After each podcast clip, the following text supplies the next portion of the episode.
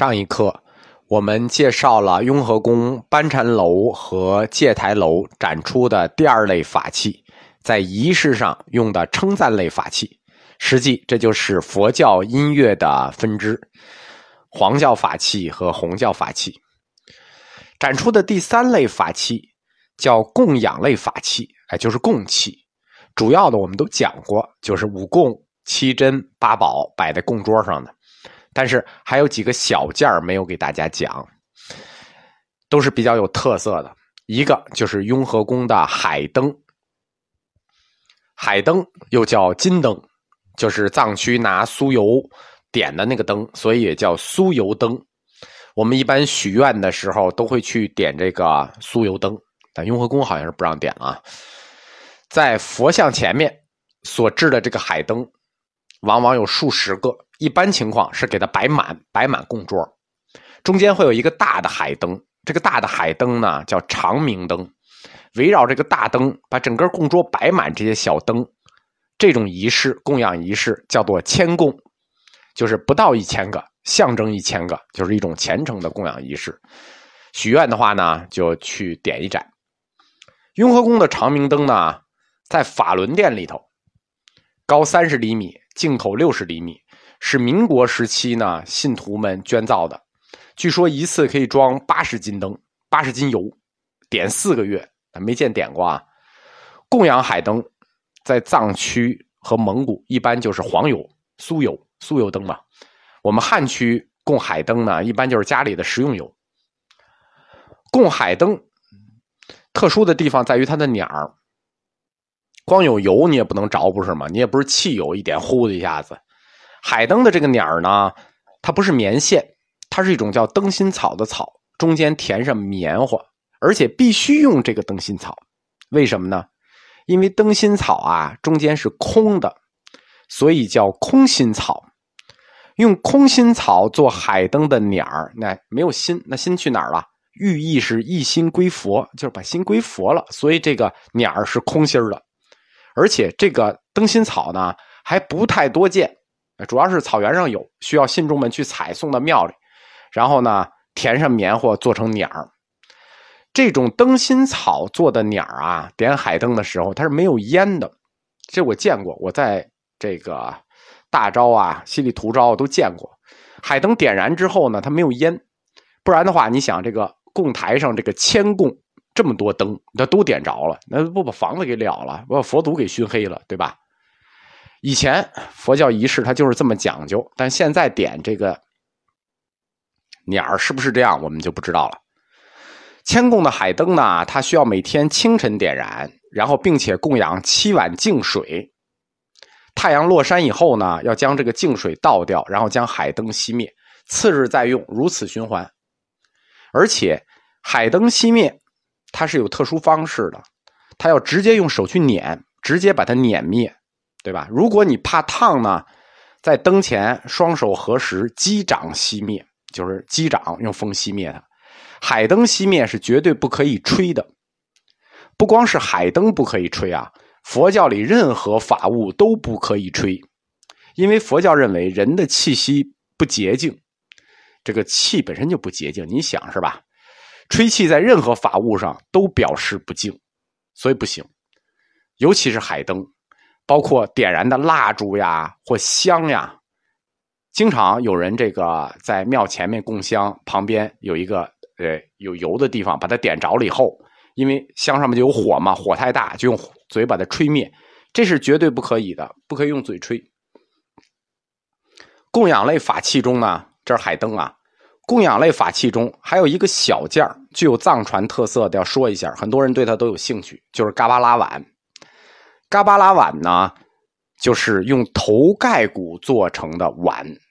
我们看密宗造像的有很多，比如吉祥天母啊，呃，他们都拿着一个嘎巴拉碗，里头搁着人血啊，喝着使的。很多密宗造像都是这样。嘎巴拉碗它是用人头骨做的，但是呢，不是说谁的头骨都能做嘎巴拉碗。他得用非常聪明的侍者的头盖骨切割而成，得通达佛理的上师大德，非常聪明的侍者，才能用他的头盖骨去做碗。不是说谁的脑袋切下来都能做那么一个碗。所以这个碗，它就代表大悲和空性的象征，因为它是这种大德和非常聪明的侍者的头盖骨，所以这个碗就极具灵异。它一般用于藏传密教的灌顶仪式和供奉本尊的护法。就供奉本尊护法使，雍和宫的这个嘎巴拉碗呢，就有几个啊，有两个我见过，都是用这个金银包的边，是专门用于供奉护法神仪式用的。在清朝同治以后呢，就不用了，不也不叫不用了，就不盛酒了，也不盛水。最开始呢，它是要盛酒和水的，就跟我们看的密宗造像一样，这个护法是要用它盛血浆喝。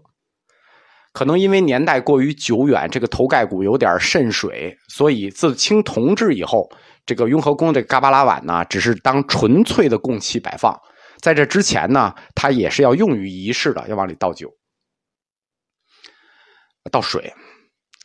展厅里呢，还有一个常见的法器，但不太好分类，就是如果我们要硬分。它应该分在供养类法器里头，而且它的形式样式很多。这个法器就是曼达。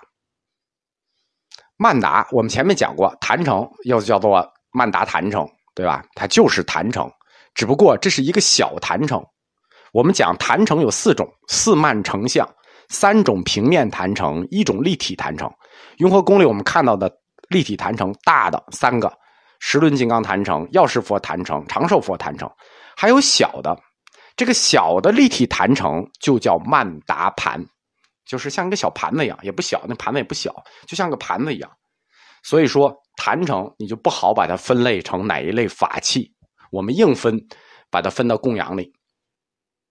曼达呢，又叫曼陀罗、曼达罗。哎，等等等，这个用字比较乱啊。每种翻译都对自己的这个翻译有说法，就是为什么要叫曼陀罗，为什么要叫曼达罗，为什么要叫曼塔？呃，反正很多，但指的东西都一样，就是这个曼达盘，又叫曼达坛城，是一种小型坛城。但是呢，大坛城一般是用在观想本尊上，坛城中间必须有本尊，但小坛城不用。这个小坛城呢，主要用于佛教仪式上。